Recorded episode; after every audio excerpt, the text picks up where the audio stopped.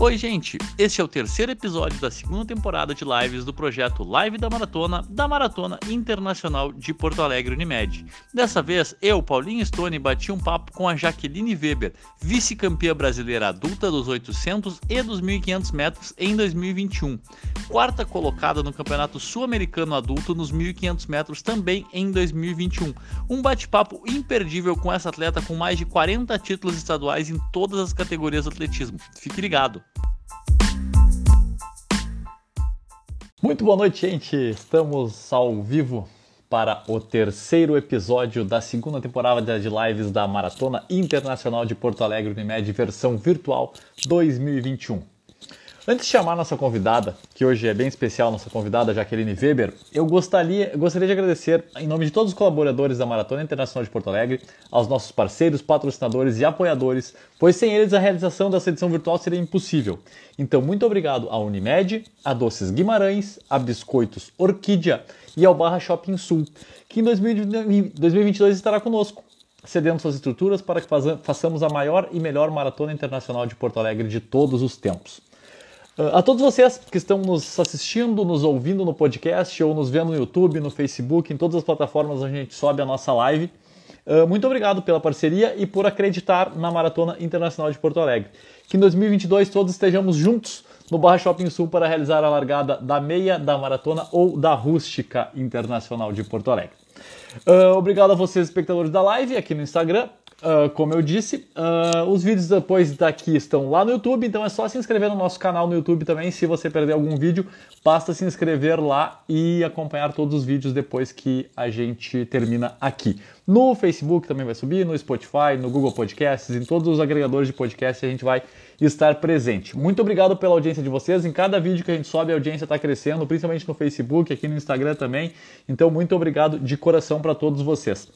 Uh, antes de nós chamarmos a, a Jaqueline, eu vou só mostrar para vocês o que acabou de chegar para mim agora de tarde e então eu acho que eu deveria mostrar para vocês aqui uh, alguns produtinhos que vão chegar junto do kit de vocês aqui, ó. Biscoitos Orquídea mandou pra gente um cookie integral uh, de cacau e aveia, que vai no kit de cada um que se inscrever. Inclusive, as inscrições estão abertas, basta fazer a inscrição no site www.esportif.com.br. Uh, as inscrições estão abertas, vão ficar abertas e a partir do dia 20 a gente inicia essa, esse envio de todos os kits para vocês que já estão inscritos. Aqui, uma paçoquinha da Guimarães também, olha que coisa uma paçoquinha da Guimarães, vai no kit também de todo mundo. E a tradicional que faz muito sucesso já, o amendoim caramelizado carapina da Doces Guimarães, que é sensacional. Eu sou apaixonado. E aí, um objeto de cobiça e desejo de todos vocês, vou mostrar para vocês agora. Aqui ela. Ela. A medalha que todos vocês vão receber. Essa aqui ó, é a da Rústica. Uh, ela é uma homenagem às medalhas da 32ª, 33ª, 34ª, 35ª Maratona Internacional de Porto Alegre. A essa aqui que é a da Cuia, que é a minha preferida. A da meia maratona tá aqui também, ó, 21K. Uh, também é a mesma medalha, mas identificada como 21K a frente e o verso dela. Uma medalha linda, bem grande, pesada. Vocês vão gostar bastante de estar recebendo ela. E também a ela. Essa aqui, tem, o cara tem que estar tá bom da coluna para usar, porque olha aqui, ó. Essa é a da maratona, tá? Olha o tamanho dessa medalha. Ela é sensacional. Vocês vão gostar bastante dessa medalha aqui. Basta fazer sua inscrição no www.esportif.com.br para receber a medalha, o kit, a camiseta, tudo na sua casa. Beleza? Então, sem mais delongas, vamos chamar nossa convidada aqui, a Jaqueline Weber. Vou mandar o convite para ela aqui. Já está nos assistindo. A Jaque, vou passar para vocês o, o, currículo da Jaque enquanto ela aceita o nosso convite aí. Ela é vice-campeã brasileira adulta nos 800 e nos 1.500 metros uh, em 2021 no Troféu Brasil. Tem quatro medalhas no Troféu Brasil. Ela é quarta colocada no Campeonato Sul-Americano Adulto nos 1.500 metros. Ela é campeã pan-americana universitária nos 800 e prata nos 1.500 metros tem 10 medalhas em Jogos Brasileiros Universitários, tem 12 medalhas em campeonatos nacionais de categoria de base, é campeã da rústica da Maratona Internacional de Porto Alegre aqui em 2019 é, e foi quinta colocada no Campeonato Ibero-Americano nos 800 em 2016, no evento teste para os Jogos Olímpicos, e tem mais de 40 títulos estaduais em todas as categorias do atletismo. Jaque, boa noite, tudo bem contigo? Boa noite, Paulinho. Boa noite a todo mundo aí que está na audiência. Que grande alegria conversar contigo e com essa galera aí da corrida de rua. Bacana, legal, Jaque. Antes da gente começar o nosso, a nosso bate-papo aqui, eu sempre começo com a mesma pergunta para todos os, os, os, os, atletas que vêm participar para a gente. Mas antes de, de, de, fazer a primeira pergunta, eu queria falar que o ano, não, ano passado, não, 2019, quando teve a, a última edição da maratona, que tu, que tu foi a grande campeã da rústica, depois da prova, a, a Unimed fez um release com, com todos os. com, com, uh, com vídeos da prova, a prova foi transmitida né, ao vivo. E de, nesse vídeo promocional do Unimed pós-evento, tu dá um depoimento nele que eu acho sensacional. Eu não te conhecia, eu te conhecia de vista, a gente nunca tinha conversado assim muito tempo, mas ali eu falei, putz, essa é uma guria diferenciada. Ela é, ela fala muito bem, ela se expressa super bem e é diferente de, da maioria dos atletas, então eu queria realmente bater esse papo contigo, porque desde aquele vídeo lá eu fiquei com isso na cabeça, assim, de, do quanto tu é diferenciada em, em, falar em público, em ser desenvolta, então eu, é, uh, é com muita alegria que eu te recebo aqui hoje para a gente bater esse papo. Obrigadão. Aquele foi um momento muito, muito especial para mim. Foi uh, uma vez que a gente levou mais de 30 alunos aqui da região de Santa Cruz, né? Então a gente estava todo, todo envolvido. Eu não ia correr a prova, decidi na última hora, assim, meu Deus, todo mundo vai correr, eu tenho que correr também. Aí eu escrevi para ti, acho que não sei se foi para ti, enfim, a gente conseguiu ali fazer com que eu pudesse correr, até não, tipo, três dias depois eu viajaria à Europa, então eu tava numa, assim, se eu ia ou não ia, mas foi incrível, adorei e, e, corri muito bem, por sinal. Então foi uma experiência muito legal que eu tenho orgulho de ter no meu currículo. bacana, bacana. Já que uh, eu queria começar perguntando, que eu começo perguntando para todo mundo, então agora vamos dar início de fato ao nosso bate-papo. Eu queria saber como é que tu começou a correr, quando é que a corrida entrou na tua vida? A corrida se apresentou para mim ainda na escola. Eu tinha cerca de nove anos e estudei numa escola, digamos que eu sou um pouco privilegiada, eu estudei numa escola particular e que tem projetos muito legais, uh, extra classe, né? E um desses projetos é o de atletismo. Então, na minha vida escolar, eu fiz de tudo. Eu fiz coral, fiz conjunto instrumental, fiz danças alemãs, fiz de tudo. Eu cantava, fazia, né? E fazia tudo que era tipo de esporte. Eu jogava futebol, jogava voleibol e entrei também no atletismo. E aí foi quase paixão à primeira vista, assim, porque eu tinha uma certa facilidade, né? E na minha primeira competição, nunca me esqueço, foi em Ivoti, né? No colégio Ivoti. Uhum. Uh, corri os 500 metros, que na categoria iniciantes, né? Acho que é sub 10 anos. E venci a prova, assim, na última reta. Aquilo ali, o Lucas Ferraz, até não, o negão que a gente chama, se conhece, é de Ivoti. Aquilo ali eu nunca esqueci. E eu me lembro que eu tinha até uma mania quando eu era muito pequena. Eu ganhava medalha e dormia com ela embaixo do travesseiro, para ver como é impactante o esporte para uma criança, né? Sim. Aquilo ali, para mim, se tornou até uma. Eu tinha isso como um certo amuleto de dormir com a medalha, enfim. E, e foi muito legal esse meu início no colégio. E depois aquela brincadeira foi ficando mais séria, os resultados foram evoluindo eu consegui, ainda na escola, representar a seleção brasileira, fui medalhista em campeonatos nacionais, já ainda pelo colégio, né? Então, esses momentos foram incríveis e foi aí que, a, que o atletismo passou de brincadeira para profissão. E daí, se quiser, eu vou falando e já te conto como eu continuei. Não, pode, pode falando, não, é, é pra ti, quem tem que falar aqui é tu, eu só quero te ouvir. Uh, mas, na verdade, tu é natural de Santa Cruz mesmo. Não, sou de Teutônia. Tá de Teutônia. Teutônia. Aqui já, Estrela. Sim, sim, conheço, conheço. É, e, e daí, em 2012, quando eu peguei a primeira seleção brasileira, e então uh, tive esse, esse, esse destaque assim, maior, né? Houveram alguns convites. Um deles foi aqui de Santa Cruz, da antiga equipe da Unisc. Uhum. Tive convite também da, da equipe da Sojipa. Mas pela história do meio fundo e fundo de Santa Da família Pestanha, histórico do Jorge, né? Ele já me monitorava há alguns anos. Eu optei para vir por vir para Santa Cruz, me, e principalmente na época por causa do bolso de estudos, óbvio. Eu pensava uhum. muito no atletismo, mas o atletismo a gente sempre diz é um meio, não é um fim. A carreira é muito curta. Então tem que utilizar de tudo que a gente consegue através dele. E aí eu vim para Santa Cruz e me graduei já em educação física, sou formada. E, dei a continuidade dessa história, esse sonho aí, que foi cada vez também crescendo mais e mais. E hoje aí, sendo a segunda melhor atleta do Brasil nas provas de 800 e 1500, é de fato, a realização de um dos meus sonhos. Uhum. Tem, tem vários outros ainda pela frente. Na verdade, eh, eu tenho, eu tenho um, um, algumas perguntas que eu gostaria de te fazer aqui uh, e que eu deixei separadinho aqui nesse nosso, nesse nosso bate-papo. E uma delas era realmente, era a próxima pergunta, tu já deu uma introduzida, da importância do atletismo, do, do atletismo escolar, né? Uh, uh, para iniciar uma carreira, para começar Uh, o incentivo, tu falou que estudou numa escola, numa uma escola privada que foi um pouco privilegiada nesse, nesse, nesse aspecto, né? E como é que, que tu vê dessa importância? Se não fosse atletismo escolar, provavelmente não estaria aqui hoje, ou tu acha que teria sido diferente? Dificilmente eu teria me descoberto no esporte assim como foi.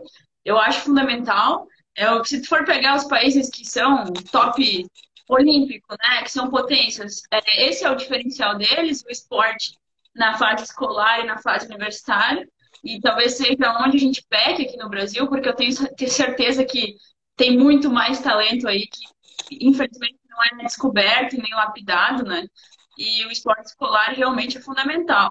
Uh, eu acredito muito no poder de transformação do esporte, né? De pegar, de criar toda essa questão de responsabilidade na criança, de, de, claro, questão de saúde nem se fala, né? Porque tu tira do sedentarismo. Hoje em dia é tão fácil ficar no videogame, na televisão, é, vai comendo, vai engordando, e quando vê a gente cria crianças doentes, né? E, e eu acho que o esporte é uma ferramenta muito incrível justamente para combater tudo isso.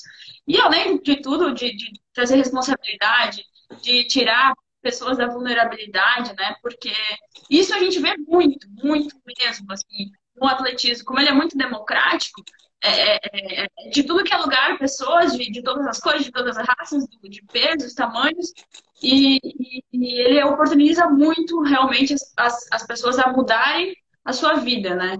E eu acredito muito nesse poder do esporte e torço e, e, tento fazer um pouquinho, hoje mais inspiração, mas eu, eu quero muito, no momento que eu tiver mais tempo também, me envolver mais em projetos, né? A gente até tem, mas é pequeno aqui. Eu acho que quanto mais a gente conseguir fazer projeto social e, e incluir o esporte, melhor.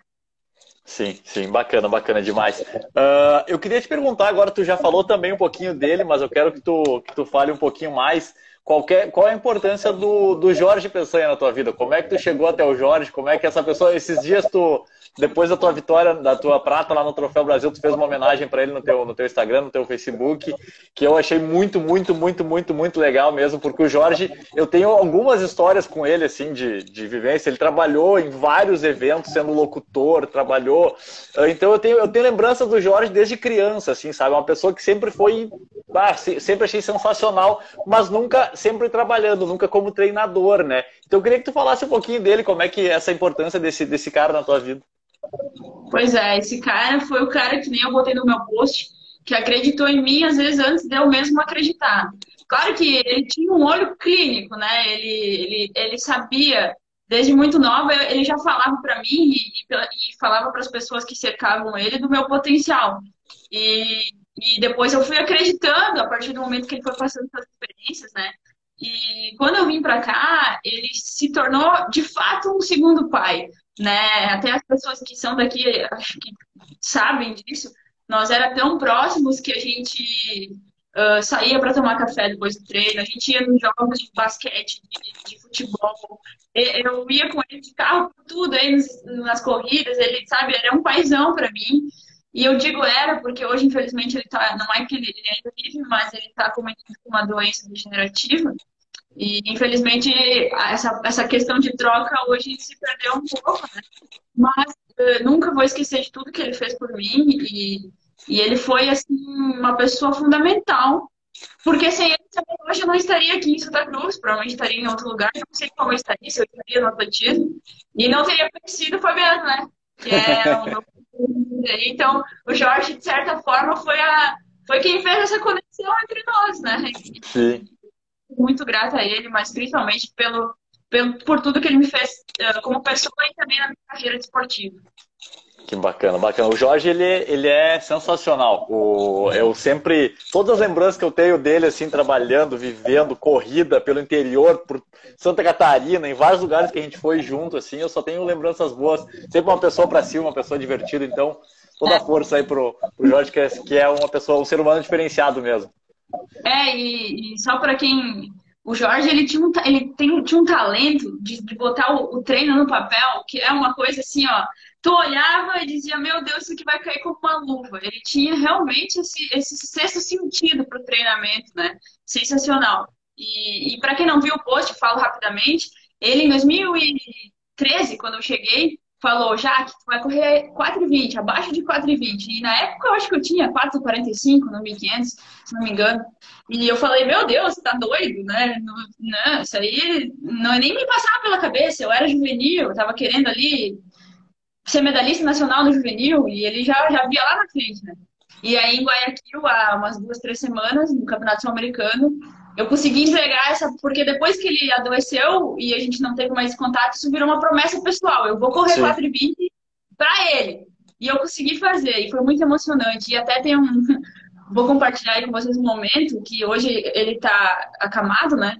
E quando eu cheguei da competição, o Fabiano tinha falado, ai, pai, já conseguiu correr e tal, né? Ele não fala mais. Sim. E aí eu entrei no quarto depois que eu voltei, e quando eu cheguei, eu só falei, eu consegui, e escorreu duas lágrimas dele, sabe? Ele teve uma reação, um sentimento. E aí eu desabei chorando também. Foi um momento muito emocionante que eu senti a energia dele ali. Foi muito legal.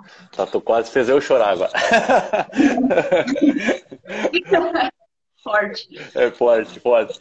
Uh, e agora, já que nós estamos falando na família, na família Pecento, o Jorge foi o teu grande, o teu grande descobridor e que a gente falou agora, o Fabiano é teu parceiro de vida e teu treinador também, né? Como é que foi essa, como é que é essa, essa mudança do, porque assim, uh, como eu conheci bem o, uh, bastante o Jorge, eu lembro dele, esse que tu falou do treino, muitas vezes assim a gente ia para uma competição, alguma coisa, eu ficava prestando atenção nele falar. Eu sempre gosto de escutar muito uh, quem tem experiência falar, né? A gente sempre pode aproveitar alguma coisa.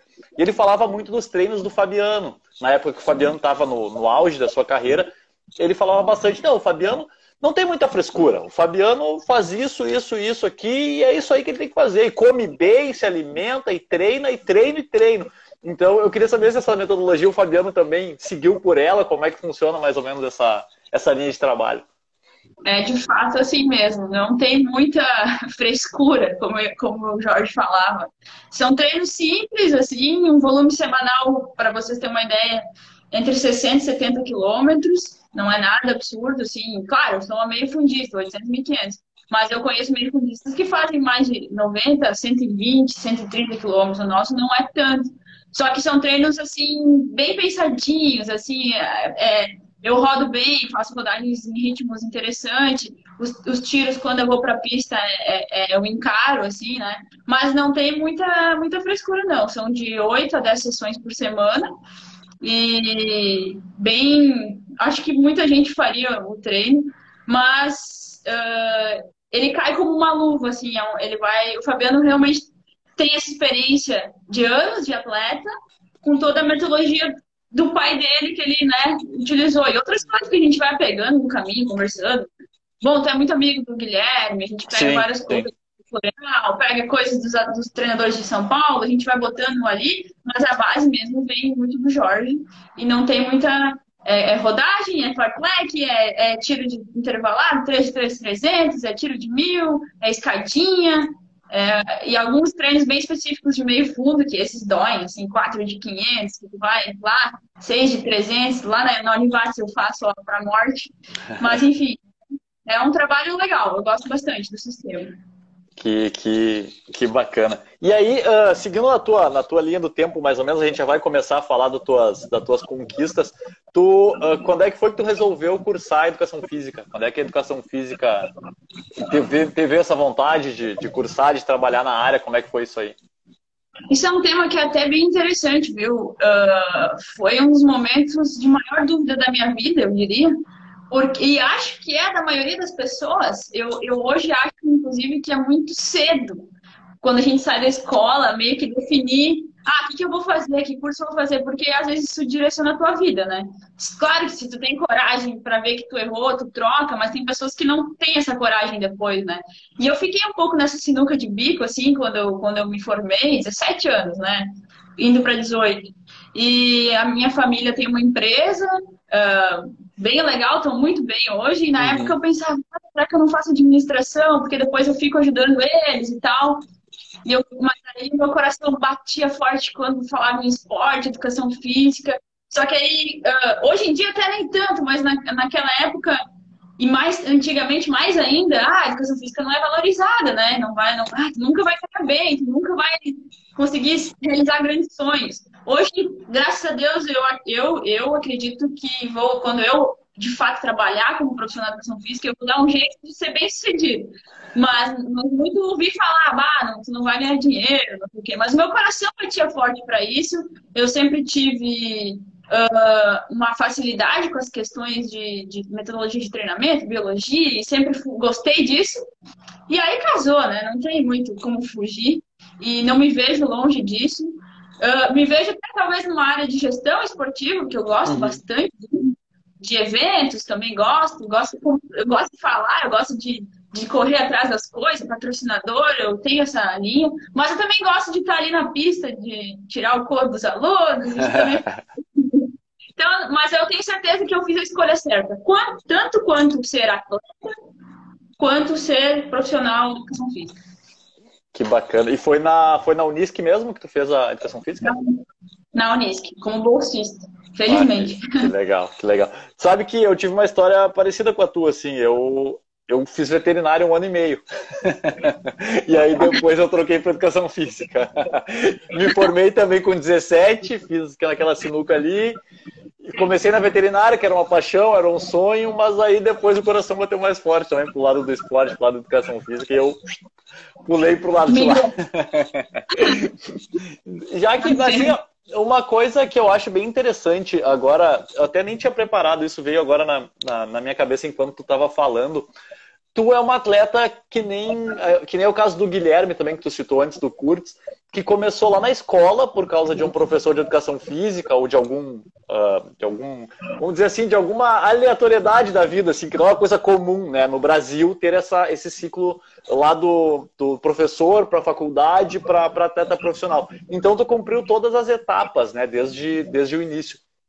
Uh, como é que como é que tu vê a, a, a assim tu chegar, tu sair lá da infância e chegar no adulto como atleta de alto rendimento, porque muitos atletas que a gente vê começarem no esporte, em vários clubes, em vários locais, em várias cidades, independente do, da região, não chegarem no adulto, né? Eles explodem lá no infantil, lá no juvenil e não chegam no e não chegam no, no adulto, né? Então, queria saber que como é que tu vê essa, tu sendo uma tu é quase que uma exceção a essa regra, né? Tu, Guilherme, esse pessoal são, são exceções a essa regra que conseguem chegar no adulto dando resultados. Tu acha que é uma especialização precoce? Tu acha que é o no país que a gente vive? O que que, o que, que mais ou menos é a... O que, que tu pensa em relação a isso?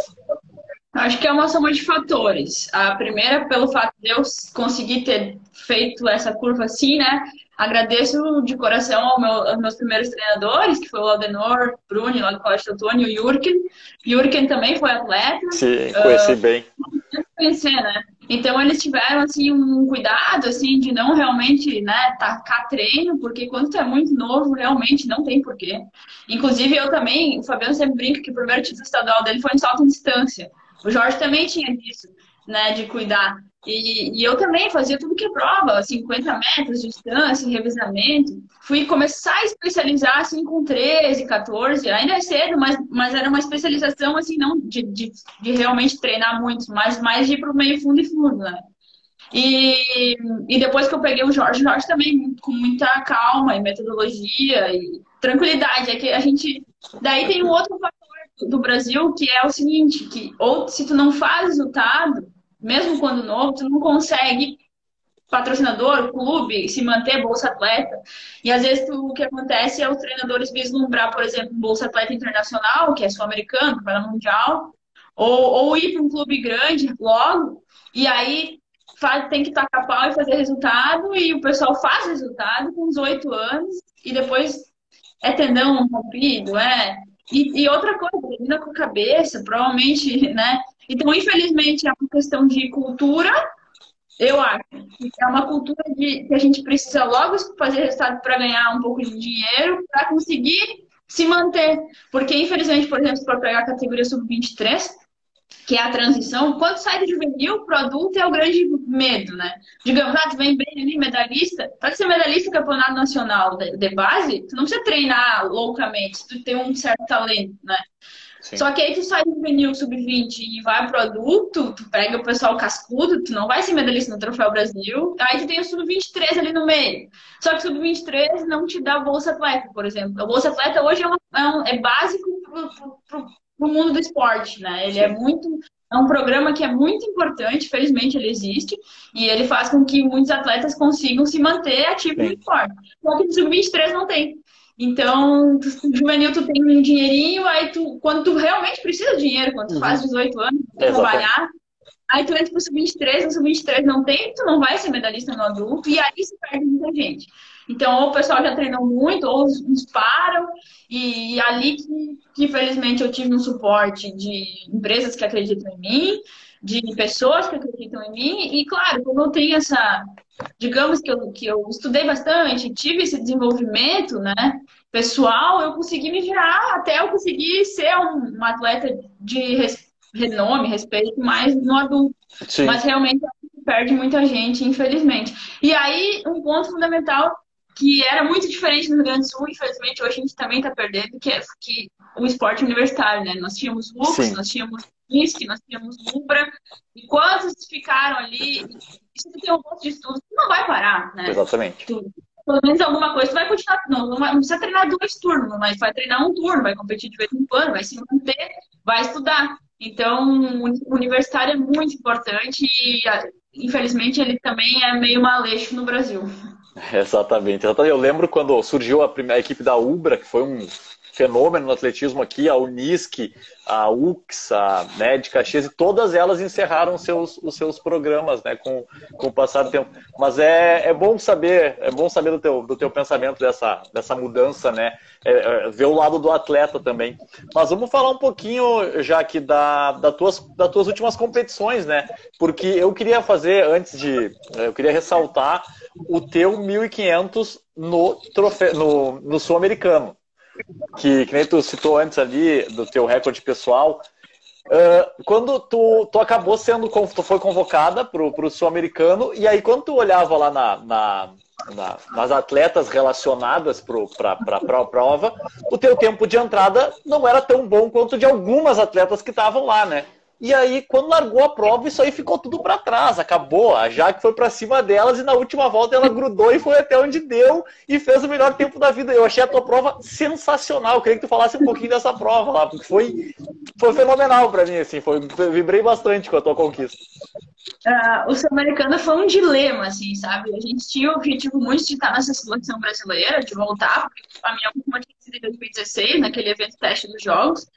Aí eu tive alguns problemas ali de lesão e coisas que me atrapalharam no caminho natural de evolução. Então a gente sabe, quando machuca, demora ter uma continuidade, né?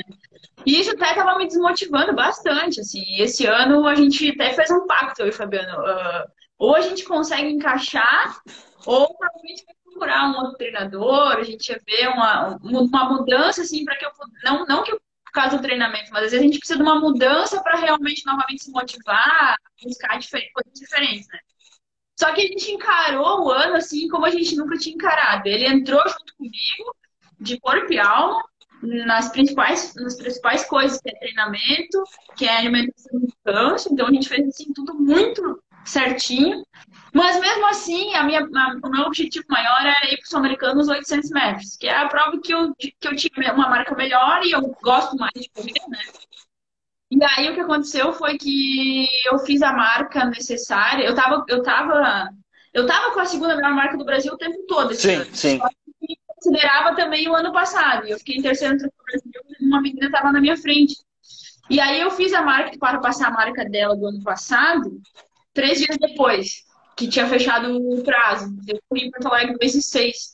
E, e o Sul-Americano foi adiado até, né? Sim, e eu sim. Fiquei, fiquei até na esperança, bah, se for adiado o Sul-Americano, talvez eles estendam o prazo por uma semana e tal, e entrar. E aí não, não, não deram para se torcer, critério, critério, enfim, né? E, bom, eu não tinha feito, a culpa era minha. Daí eu fiquei, putz, não vou conseguir pro Sul-Americano. Eu sabia que tinha o 1.500, eu tinha corrido o 1.500 e tava com a terceira marca também. E aí o que aconteceu? Como eu sou uma atleta ligada, eu fiquei ali só esperando o programa horário. Quando saiu o programa horário, eu olhei o, 800, o 1500 e o obstáculo, porque a Tati, a menina que ganhou, inclusive, o Troféu Brasil, ela estava na minha frente no 1500, só que a prova, o foco dela, pensando em Olimpíada, Sim. é o obstáculo.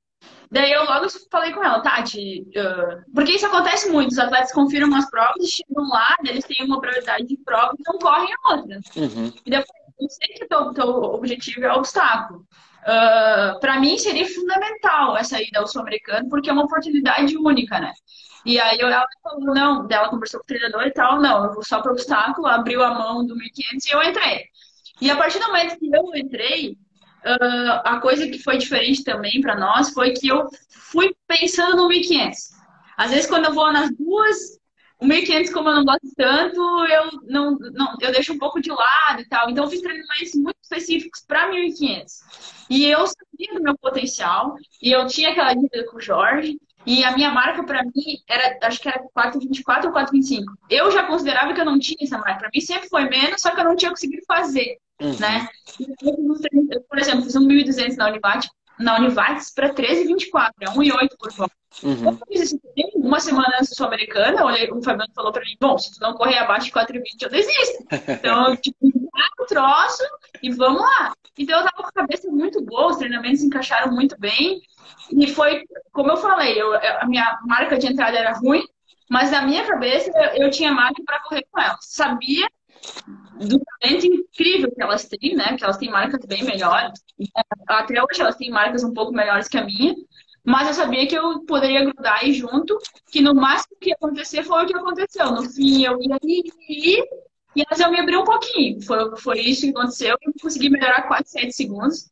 E, sinceramente, fiquei com uma sensação que, que posso melhorar ainda mais, porque eu corri boa parte da prova na raia 2, as primeiras duas voltas. Para não perder contato, Sim. eu me posicionei por fora. E, e, eu acho que numa prova que eu encaixe logo atrás, assim, eu posso correr. Eu quero muito correr 4 e 15. então, vamos trabalhar para isso. E agora, tipo, fácil, o 1500 virou um pouco a chave de que ficou mais sim, fácil. Sim. Foi um bom. Isso é importante também, psicologicamente. Mas a, a tua prova uh, vai correr 415, com certeza vai correr 415, mas te, o teu foco principal segue sendo 800. Eu gosto mais, né? Mas, mas não dá pra dizer assim, é, todo mundo me pergunta isso. É, eu acho que o Guilherme vive a mesma sinuca de bico. O Fabiano vivia um pouco, só que como ele tinha um 44 no 800, daí realmente, né, era, era destoado. Sim. Mas eu também vejo potencial para correr menos no 800. E se eu correr um pouco menos no 800, aí realmente o 800 é a minha prova. Sim. Mas sim. é a nível internacional. Mas falando a nível internacional, né? Porque no, no, Brasil correr as duas tranquilamente. Sim, exatamente. Uma, uma até uma, uma boa uma boa coisa para te perguntar também. Uh, tu falou bastante do Guilherme, como vocês dois agora estão aqui no Rio Grande do Sul, são os dois melhores meio fundistas, né? Uh, então uh, se confunde muito a história de vocês dois também na, nessa, nessa questão assim. Tu acha que para vocês esse, aqui estando no Rio Grande do Sul seria melhor competir mais fora do Brasil, conseguir para fora, conseguir competir na Europa, conseguir um camp para ficar lá mais tempo? Porque a gente vê muito no Brasil os velocistas, né? Tendo essas oportunidades de ir para campos no exterior e tudo. E para os meio fundistas e os fundistas, essa oportunidade é mais escassa. O Altobelli, por exemplo, está sempre falando dessa, dessa questão dos fundistas não levarem lá ele lá para fora para treinar. Né? O cara é finalista olímpico e tal. E vocês acham que essa. Tu acha, nesse caso, que, a, que um, um camp, uma chance de ir para a Europa, ficar um tempo na Europa competindo com os melhores, poderia fazer com que índice olímpico viesse, com que melhores marcas viessem, com que esse 4 e 15 saísse? Como é que tu pensa em relação a isso? Eu não tenho dúvidas. Em 2019 eu, eu fui, na verdade, depois da maratona, só que acontece? Eu já estava com uma facite plantar. E quando eu fui para lá, no meeting de Huelva, na Espanha, eu rompi a face. E aí foi muito frustrante, porque foi quando eu consegui ir, e aí lá deu tudo errado.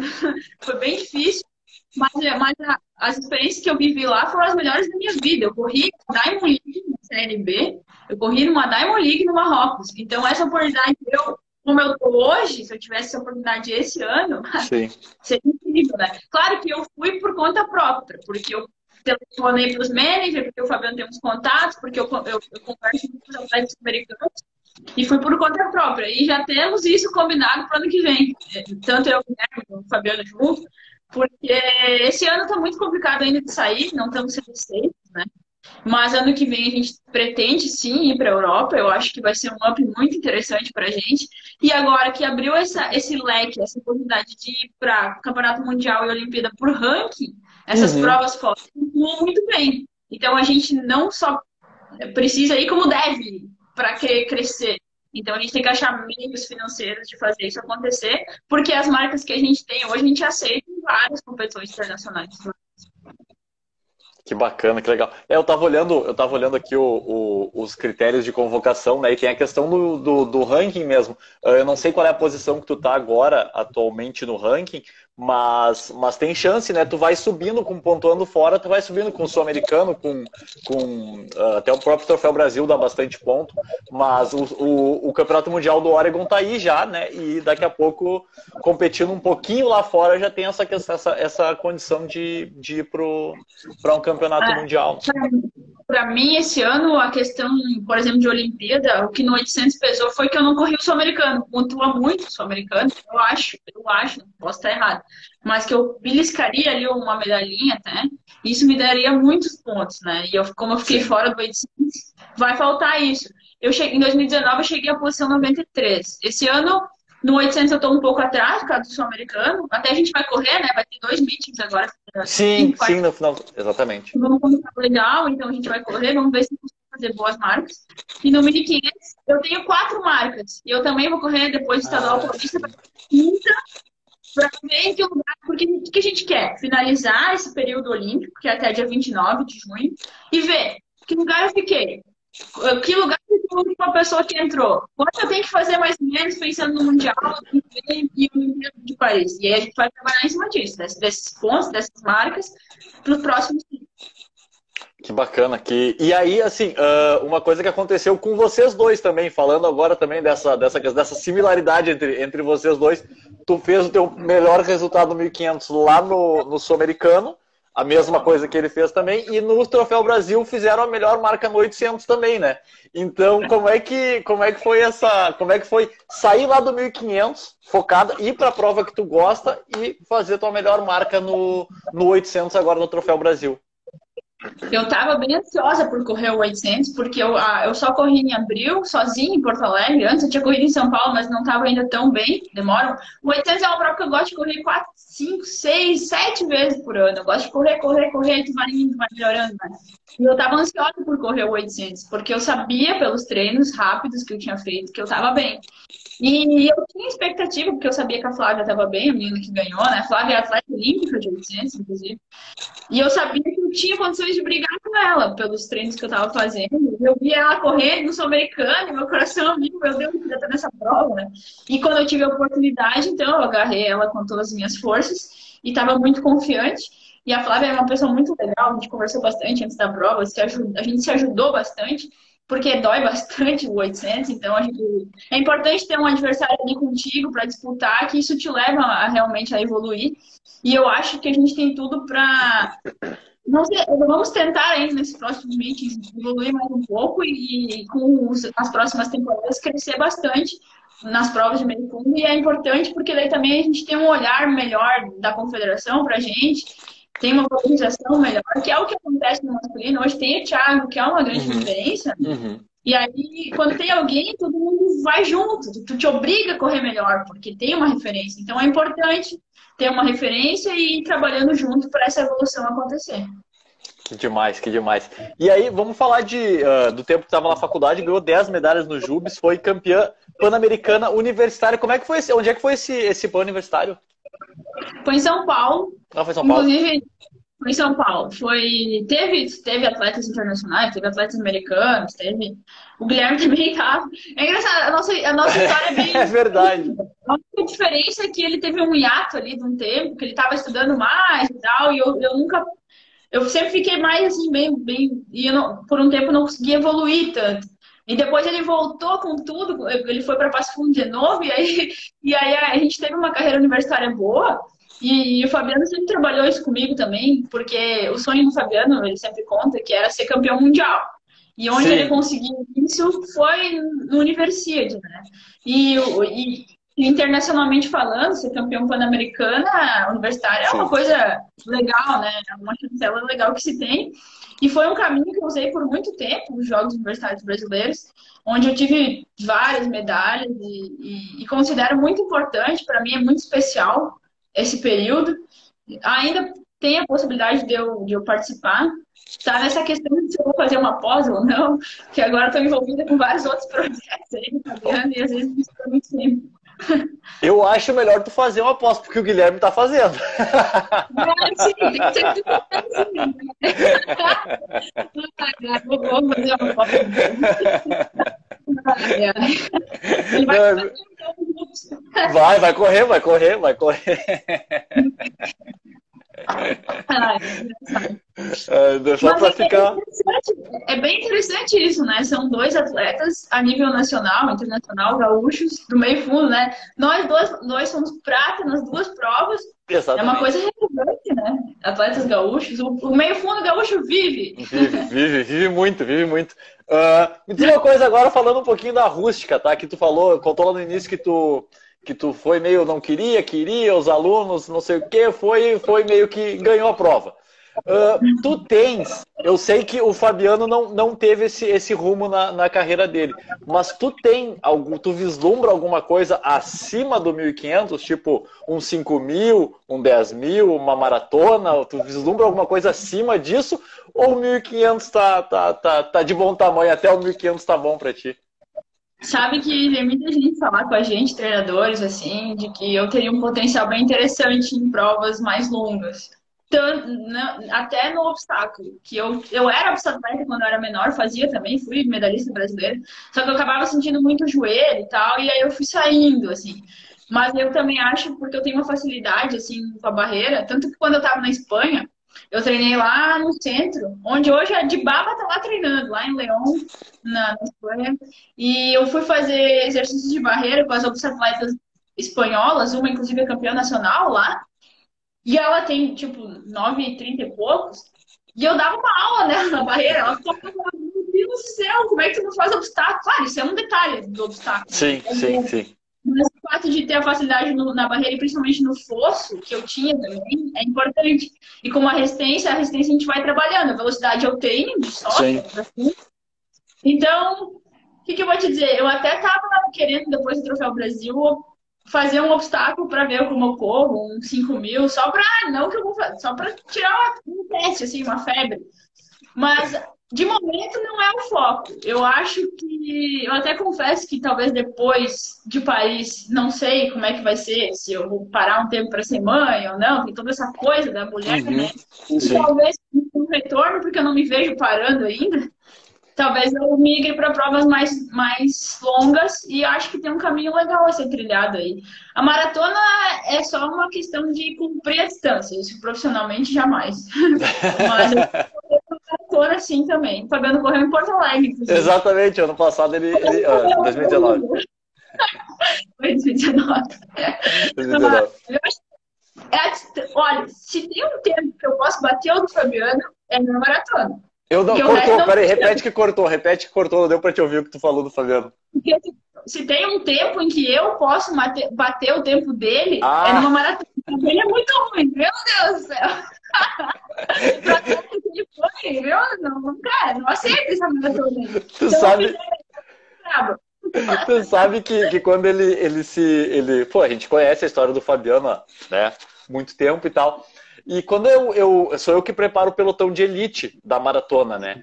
E aí, uh, quando, quando eu recebi ali os atletas, eu sempre dou uma buscada, tipo assim, recebe, a gente, alguns atletas fazem contato, pedem pelotão de elite, a gente cede esse pelotão de elite ou não, né, né para esse atleta largar na elite. E aí depois eu sempre faço uma busca, assim, jogo alguns nomes aleatórios, assim, na, na de repente, ah, o cara se inscreveu e não tá na elite e tal, começo a jogar uns nomes assim.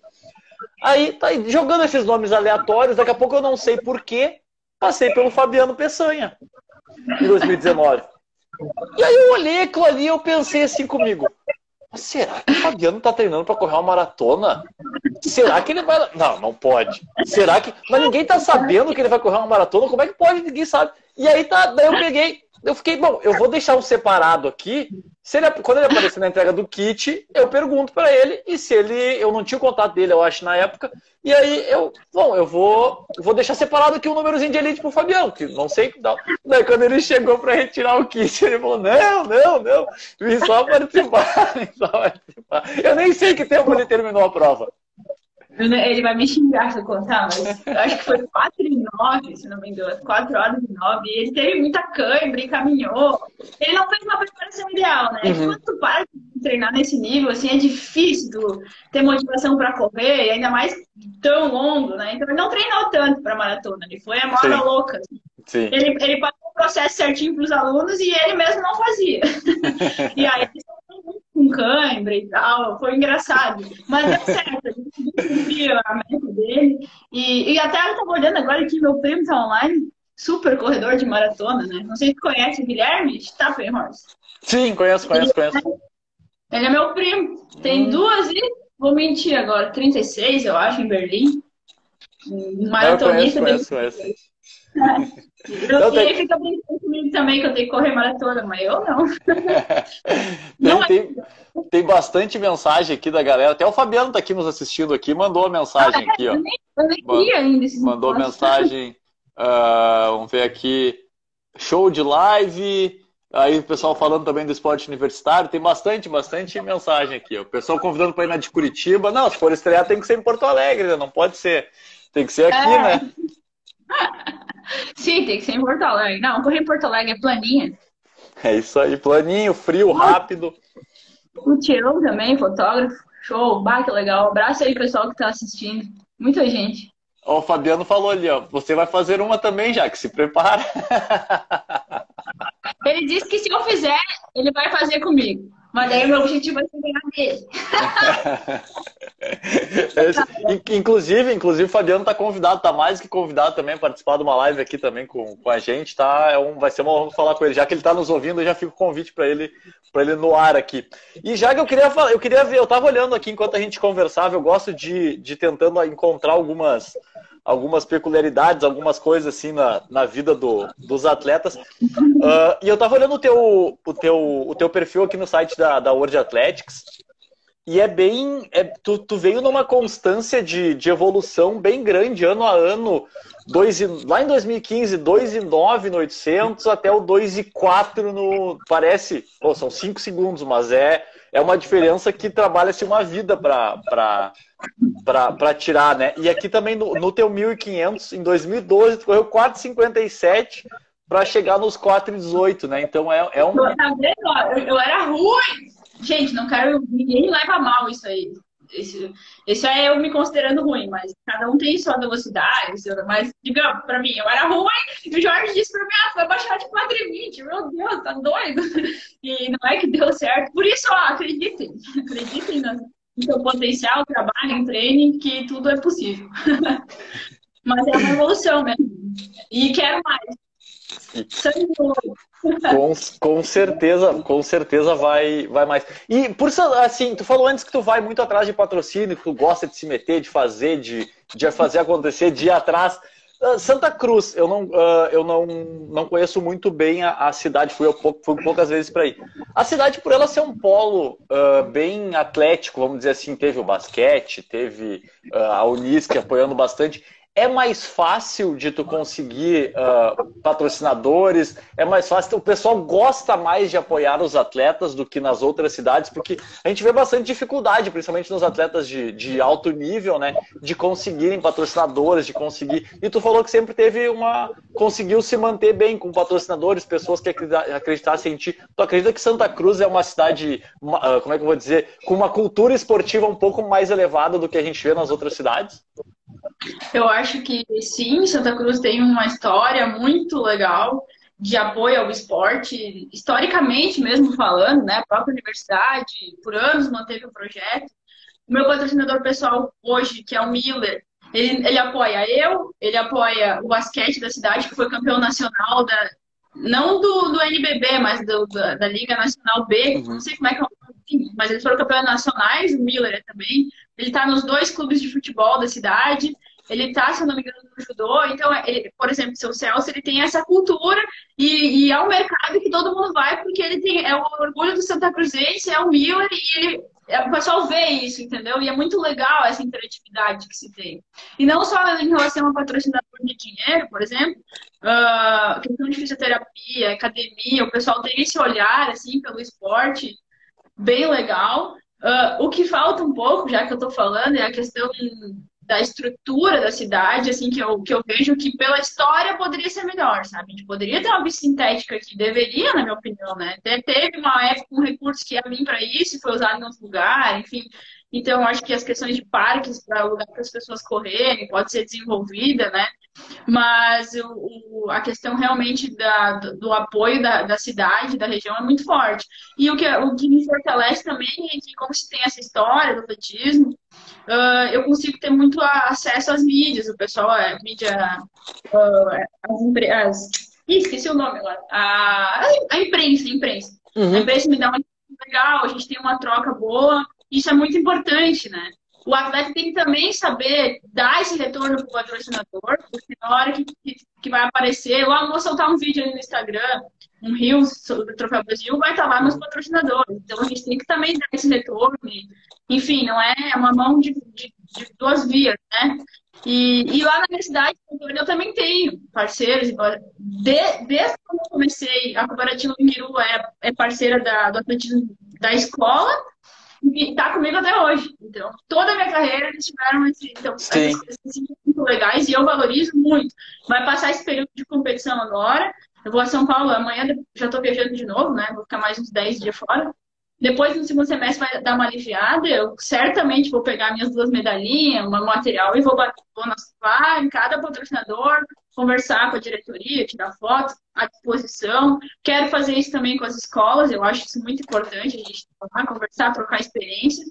E é isso. O atleta ele também tem que entender que ele é um espelho, ele tem que usar essa, essa, essa isso tudo que ele tem, essa, essa capacidade de criar emoções nas pessoas e de sensibilizar e de inspirar e trabalhar isso. Eu tento fazer isso da melhor forma possível. Olha, Jaque, eu era teu fã, tá? Antes de, a gente começar a conversar nessa, nessa live. Agora, depois desse teu depoimento, eu fiquei teu fã absoluto. Onde tu for competir, eu vou estar te acompanhando, porque aí exatamente, tu falou exatamente a maneira que eu penso em relação a, a retorno ao patrocinador, a retorno a, a, a, a, do atleta também tem que, tem que bater na porta e né, a gente vive num país que é um pouco diferente dos, dos grandes centros, né? Então, pô, tu é um exemplo uh, gratificante ver que um atleta, quando ele vai atrás, quando ele vai atrás de um patrocinador, quando ele mostra, quando ele explica, quando ele, ele consegue. Então é, é, é assim, ó, fiquei mais teu fã ainda, gostei demais da, da, da do teu depoimento em relação ao, aos, aos patrocinadores, gostei de, de verdade. E inclusive, essa semana tu largou um uh, tu postou um vídeo da tua chegada, eu acho, em Santa Cruz, depois da, do Troféu Brasil. O que, que foi aquilo ali? Que coisa maravilhosa aquilo ali. Aonde que é aquilo ali? Pois é, eu até brinquei, né? Depois, meu Deus, tipo, tem, tem, deve ter atletas que têm resultados melhores que o meu, que devem ter pensado, o que, que essa guria aí tá? Mas, enfim, para mim, é a realização ser a segunda melhor do Brasil. Foi um caminho muito árduo até chegar aqui. E eu tenho um cara do meu lado que é sensacional, que é o Fabiano, né? Ele sempre ele, tudo isso que eu falo e faço, digo de patrocinador, de vez, é, ele teve também na carreira dele. E eu acho que por isso também foi um sucesso. Óbvio que é trabalho de talento, é muita coisa, mas esse pensamento de valorizar quem te ajuda, enfim. E é, é um pouco do que aconteceu segunda foi organizado por ele. Ele tem um grupo aqui, né, de comida. E, tipo, quando eu posso, eu ajudo, enfim, eu tô sempre coisas que ele tem, eu sou envolvida também. Grupo de corrida, a pista de velocidade, mas é ele que toca, eu, eu dou meus cuidados. E é um grupo de amizade, né? Então, eles, eles, eles são meus torcedores, eles, eles acompanharam o Troféu Brasil, assistiram ao vivo, enfim, vibraram. E ano passado foi duro, porque eu fiquei em terceiro, né? E, e fiquei em terceiro perdendo o, o título, assim, nos últimos 3, 4 metros. Então, a gente sofreu bastante. E eles sentiram aquilo. E esse ano, quando eu, quando eu consegui fazer bons desempenhos e correr boas marcas, o Fabiano Lopes organizou isso aí, essa recepção foi incrível, foi um momento assim que eu nunca vou esquecer, vai ser, vai ficar para sempre na minha memória. E a minha família veio também, foi, bah, foi muito, muito especial e, e é muito legal ter essa torcida, a comunidade do seu lado. E eu acho que isso é um grande diferencial também, às vezes, quando a gente não sai, porque eu poderia ter ido São, ficar em São Paulo, morar fora, enfim. Só que esse calor que eu sinto aqui da comunidade, que abraça o meu projeto, que acredita em mim, tem orgulho de mim, e quando eu não vou bem, não tem problema, eles me abraçam igual, enfim, entendem as dificuldades e tal. Isso aí quase que não tem preço. É realmente, eu sou muito, eu sou muito de valorizar o meu lugar, né? Santa Cruz, Teutônia, Rio Grande do Sul. Eu, eu amo esses lugares e para cima fazer o meu melhor para me representar. E a melhor coisa que tem é voltar pro braço das, do braço das pessoas que a gente ama, né? Que bacana, que demais. O, o Tião Moreira mandou uma, uma, uma mensagem para nós aqui, uma excelente cabeça. Tem que ser assim mesmo, valorizar quem está contigo em todos os momentos. E o Tião que fez uma foto sensacional tua no Troféu Brasil, depois que vocês se degladiaram na pista durante a prova, as duas abraçadas depois da, na comemoração ali também, mostra que é o espírito do atleta, né? Ali dentro da pista é um tentando ganhar do outro, um tentando ser melhor do que o outro, e depois ali na. Depois que passa a linha de chegada, todo mundo é amigo e todo mundo se, se abraça e faz festa junto, né? Ah, tem que ser assim. É, senão, eu, é que eu até vejo, eu já vi várias rivalidades que realmente no fim o pessoal vira. Né? Eu não sou assim, eu não consigo ser assim, não é o meu jeito. E a Flávia é uma pessoa de coração muito grande e quando ela, quando a gente cruzou ali, ela virou para mim, ela parecia mais feliz por eu ter melhorado minha marca do que pelo título. Ela até tava assim, meu Deus, que ganhou, comemora aí. Ela tem um coração muito grande, ela é sensacional e, e é muito bom competir com, com pessoas assim também. E a gente vai trabalhando junto para uma tentar ganhar da outra e no fim das contas isso vai ser bom para o Brasil. Exatamente. Já que nós estamos nos, encaminhando para o final aqui, faltam quatro minutinhos apenas para gente, a gente encerrar esse nosso bate-papo, que olha, foi muito produtivo, gostei bastante. A galera. Oi? Tu fala? Passou rápido? É. Não sei o que fala. Não, passou muito rápido mesmo, foi bem, foi bem divertido mesmo. Eu, eu, eu gostei bastante de, de, da gente trocar essa, essa ideia, porque realmente a gente, eu te conhecia bastante de vista, já te, cruzamos em vários eventos aí, mas eu nunca tive, tinha tido oportunidade de, de, de, conversar contigo. E como eu falei no início da, da live, depois daquele, daquela tua, do teu vídeo ano passado lá, eu, eu, eu realmente veio teu fã pra, e queria realmente bater esse papo contigo. Então eu queria, já que tu te expressa tão bem que tu gosta, já faltam três minutos e eu não parei de falar, viu? Uh, já que tu te expressa tão bem assim, eu queria que tu deixasse um recado. Eu sempre peço o pessoal uh, encerrar as lives falando assim. Deixa um recado da tua, da, para quem está começando, para quem quer se vencer no esporte, para quem, o que que tu deixa de recado para essas pessoas mesmo, para para incentivar quem, quem é teu fã, quem gosta de ti, quem gosta do esporte. Tá vendo essa medalha aqui, ó? Isso é fruto de muito esforço, muito trabalho. Mas isso aqui não é o mais importante. O importante é o que a gente tem aqui, no coração. E o esporte ele tem a capacidade de transformar nossas vidas. Não só dos atletas profissionais, dos atletas amadores. Uh, talvez a medalha seja um símbolo que a gente leve para o resto da vida, que é fundamental, é importante. Mas a gente sabe que a sensação, o poder de transformação e a realização que a gente tem através do esporte é uma coisa inexplicável. porque senão seria muito estranho entender por que pessoas correm 42 quilômetros e quase morrem cruzando a linha e desmoronam chorando, né? Então tem todo um significado por trás de determinação, de saber que é capaz e esses valores, esses ensinamentos, a gente leva para a vida. A gente leva, a gente, a gente usa isso no nosso dia a dia. Os problemas que a gente passa, a gente sabe que é que nem lesões, vai passar, eu vou continuar treinando e depois eu me, eu me supero. Então, quando, quando surgem problemas no dia a dia, a gente consegue superar e, e, e o esporte ensina muito. Então, para quem não pratica, cara, tenta. Tenho certeza que alguma coisa de bom tu vai tirar do esporte. A corrida, mais ainda. Sou suspeita em falar, mas enfim, ela realmente é uma coisa muito diferente. Então, muito obrigado pelo espaço. Um abraço para todo mundo, obrigado pela torcida. Eu, eu, conto com a torcida de vocês. Eu recebi centenas de mensagens nesses dias e isso é um combustível. Eu quero que vocês continuem me mandando mensagem e eu vou dar o meu máximo, o meu melhor para representar bem vocês. E qualquer pessoa aí que quiser falar comigo, eu estou à disposição. Obrigado, Paulinho, pelo espaço, né? E, e até mais. Beleza, com certeza. No ano que vem, quando tiver mais medalhas e aí duas medalhinhas douradas, quem sabe, ou medalha de mundial, a gente vai, vai, vai conversar de novo, porque é um bate-papo que foi realmente muito produtivo. Gostei muito, de verdade mesmo. Te agradecer pela tua disponibilidade de estar aqui falando com a gente. E que o ano que vem, quando a gente tiver em 2022, voltar para tentar o título novamente da Rústica aqui em Porto Alegre. Pode deixar. Vamos lá. Então tá. Beijão já. Beijo pro, pro, pro Fabiano também e fiquem bem aí. Tchau, tchau. Até tá a próxima. Bom. Valeu.